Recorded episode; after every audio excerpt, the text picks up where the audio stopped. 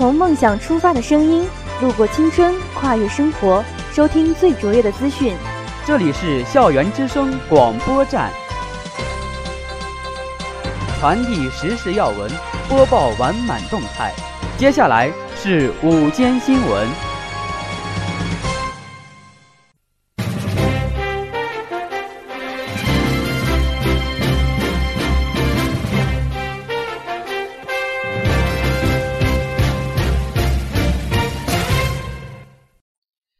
亲爱的老师、同学们，大家好，我是播音员陈杰，我是播音员李婷。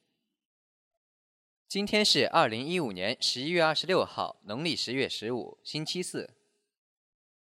历史上的今天，一九七五年十一月二十六日，中国第一颗返回式卫星从酒泉卫星中心发射升空，三天后按预定计划返回地面，至此。中国成为继苏联之后世界上第三个掌握从轨道上回收卫星技术的国家。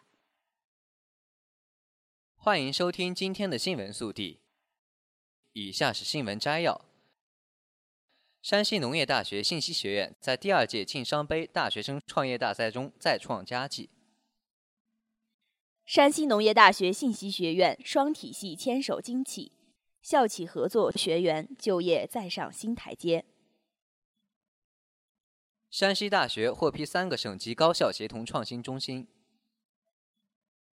南开大学唱响南开为爱发声公益演唱会举行。山西大雪纷飞，路人欢喜。山西九零后战士捐献造血干细胞救助白血病女童。摄影师花六年拍翠鸟完美入水照，按过七十二万次快门。圣地亚哥一北部白犀牛安乐死，全球仅剩余三头。贾乃亮受邀出席某发布会，小咖秀之王实至名归。李云迪车祸现场后再登台表演，恋情至深夜。以下是校园新闻。据记者十一月二十五号报道。第二届晋商杯大学生创业大赛决赛总决赛于十一月二十一号至二十三号上午在晋中市隆重举行。经过激烈角逐，我院共获得总决赛一等奖一个，决赛二等奖一个，决赛三等奖一个，决赛优秀奖两个。另外有六个项目荣获复赛优秀奖。我院获得大赛优秀组织奖。本次大赛，我院共荣获各类大赛奖金八万元。为做好本届大赛的参赛工作，我院发布了关于我院组织开展第二届晋商杯创业大赛报名工作的通知。通过张贴海报、展板宣传、新媒体宣传等方式广泛动员。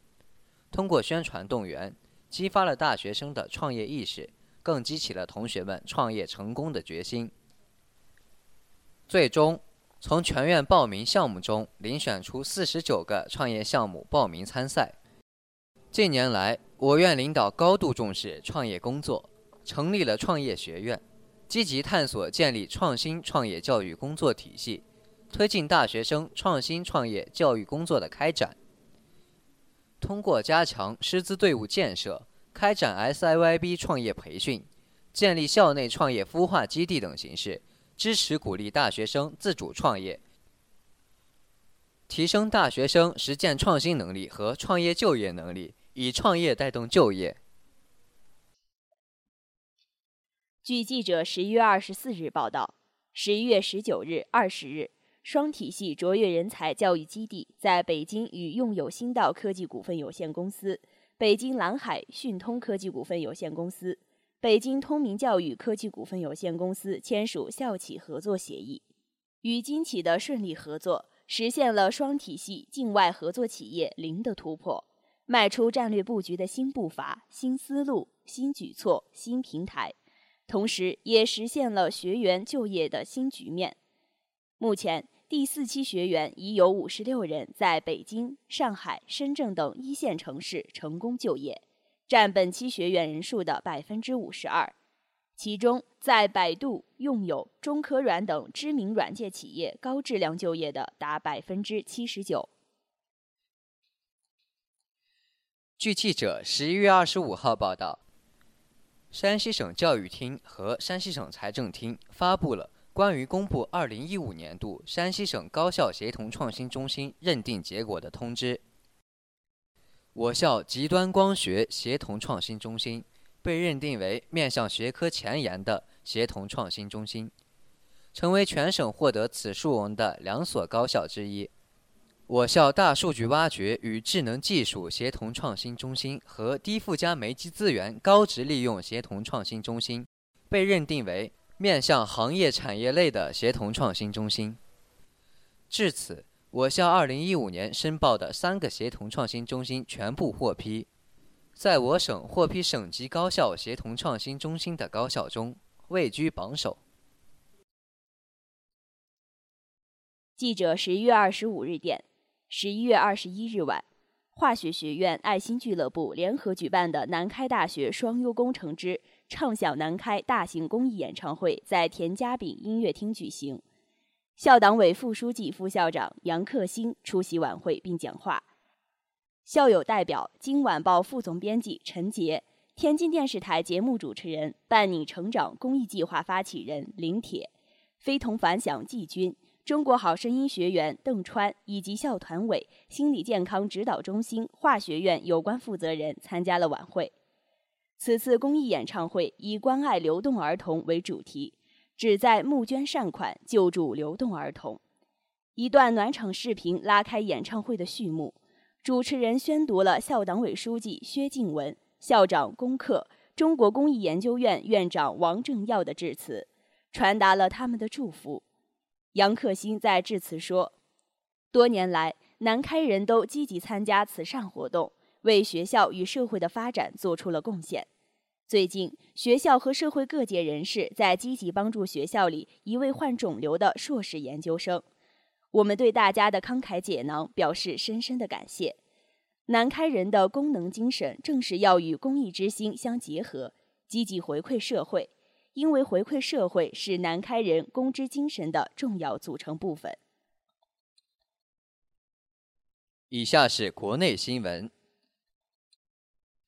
中新网太原十一月二十四号电：北国风光，千里冰封，万里雪飘。借用沁园春雪，写实近日来的中国北方，恰到好处。二十四号的山西大雪纷飞。二十四号，漫天飞雪降落至山西的每个角落。省会城市太原街边，发黄的树叶随着雪花一起飘落，如此美景，引得路边民众纷纷拿出手机拍照。久未赏雪的太原民众难以抑制兴奋的心情，纷纷上街感受雪天美景。一睁眼发现屋外飘雪，就赶忙外出拍照，错过留念就遗憾了。一位市民说：“当日，山西省气象台于九时二十分继续发布道路结冰黄色预警，预警区域为全省。另外，山西多地气象台发布暴雪蓝色预警。”因此，环保部当日监测数据显示，山西除临汾市空气质量为轻度污染外，其余城市均达优良。雨雪天仍在上演。中央气象台二十四号消息显示，预计二十四号零八时至二十六号零八时，西北地区中东部、山西西部、东北地区南部、黄淮大部等地气温将普遍下降六至十摄氏度。对此，山西省气候专家建议，交通、铁路、通信等部门应当进行道路、铁路线路巡查维护，做好道路清扫和积雪融化工作。行人注意防寒防滑，驾驶人员小心驾驶，车辆应当采取防滑措施。中新网太原十一月二十四日电，二十四日上午八时三十分。山西医科大学第二医院造血干细胞采集中心，一场延续生命的爱心奉献正在进行。山西临汾九零后何海洋的健康造血干细胞，将为江苏省一名五岁白血病女童带去重生的希望。二十一岁的何海洋是河北省驻石家庄某部战士。二零一三年八月十四日，何海洋在临汾市进行无偿献血时。在志愿捐献者同意书上签上了自己的名字，成为一名捐献造血干细胞的志愿者。十月二十九日，中华骨髓库通知山西分库，何海洋与对应患者 HLA 高分辨配型完全相合。十一月六日，何海洋在河北进行体检，体检报告显示何海洋身体健康，符合造血干细胞捐献条件。上午。正在山西医科大学第二医院通过外周采集方式进行造血干细胞捐献的何海洋称：“今天通过捐献造血干细胞，能直接挽救一个人的生命，在我人生中也是一件很有意义的事情。”当日，山西省红十字会授予其山西省红十字会荣誉会员称号。据介绍，采集结束后。山西省分库工作人员将与江苏省移植医院的医生进行造血干细胞的交流，造血干细胞也将于今晚运抵江苏，并移植到患者体内。山西省红十字会于二零零五年成立造血干细胞捐献者资料库管理中心，截止目前有志愿捐献者入库资料八万人份。何海洋是山西省第一百一十九例。也是该省首例现役军人造血干细胞捐献者。以下是国际新闻。中新网十一月二十五号电，据外媒报道，苏格兰有一位叫做麦克法迪恩的摄影师，为了拍出一张完美的翠鸟潜水照片，竟然整整耗费了六年时间。他为了这张照片，花了四千二百小时耐心守候。先后按下七十二万次快门。报道称，麦克法迪恩六岁时曾随祖父到邻近的科库布里的湖边观看翠鸟巢，一见难忘。长大后决定要拍摄一张完美的翠鸟潜水照。现年四十六岁的他，终于在最近一次的拍摄中，成功捕捉到翠鸟入水的一刻。他说：“翠鸟行动快如子弹。”要拍得完美的照片，只能靠运气及耐性。他希望以照片纪念去世的祖父，相信祖父会为他感到骄傲。据俄罗斯报纸报十一月二十四日消息，圣地亚哥野生动物园一头四十一岁的雌性北部白犀牛诺拉病逝。截止目前，地球上仅剩三头北部白犀牛。自上周以来。诺拉就感觉到不舒服，并在最近数日病情恶化。此后，动物园的工作人员决定对其实施安乐死。诺拉1989年自东欧来到圣地亚哥，动物园的代表在其悼词中说道：“诺拉不仅在圣地亚哥野生动物园，在全世界也是有名的动物。过去五十年中，偷猎者不断杀害珍稀物种。截止1960年。”地球上仅余约两千两百头北部白犀牛，而至二零一四年底，地球上仅剩五头北部白犀牛。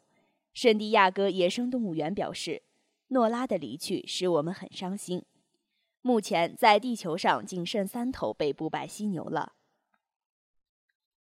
以下是娱乐新闻。搜狐娱乐讯十一月二十四号电，一下科技融资成功庆祝仪式。继二零一六年战略发布会在京举行，现场可谓星光熠熠。新浪董事长曹国伟、分众传媒董事长江南春、时尚集团总裁苏芒、著名演员超级奶爸贾乃亮、李冰冰、任泉等出席。发布会现场，贾乃亮作为小咖秀之王，与小咖秀创始人韩坤临场过招，一同演绎精彩片段。奶爸不愧是一秒入戏的戏霸。卖萌正经，转换自如，惹得在场嘉宾捧腹大笑，将现场气氛掀到最高潮。据统计，贾乃亮一家的小咖秀发布后，点击率直飙十七亿，无疑是热血沸腾的新媒体时代大数据领航之家。据记者十一月二十四日报道，李云迪于十一月三十日在韩国演出中出现严重失误。被网友称为“车祸现场”，这次失误加上他近年来频频出现在娱乐新闻中，一时间将这位年轻帅气的钢琴家推上舆论的风口浪尖。昨晚，李云迪再次来到武汉，在琴台大剧院带来2015年肖邦传奇世界巡演武汉站音乐会。这也是他在车祸现场事件后首次来武汉亮相。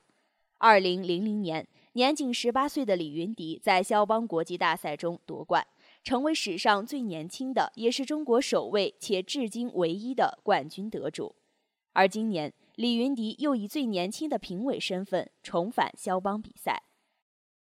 此次来武汉，李云迪也选择重新回归肖邦音乐主题，带来了全肖邦独奏会。琴台大剧院演出相关负责人向记者透露，前日下午才刚刚到武汉的李云迪拒绝了一切采访宣传事宜，稍作休息就来到琴台大剧院琴房练琴。并且一直练到深夜十一点多才回酒店休息。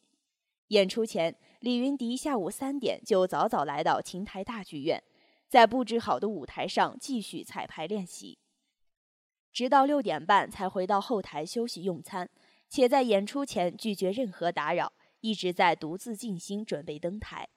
台上一分钟，台下十年功，即便会出现失误，但我们还要为默默努力的李云迪点赞。本期新闻由郭路凡编辑，秉源策划。感谢大家的收听，我们明天再见。再见。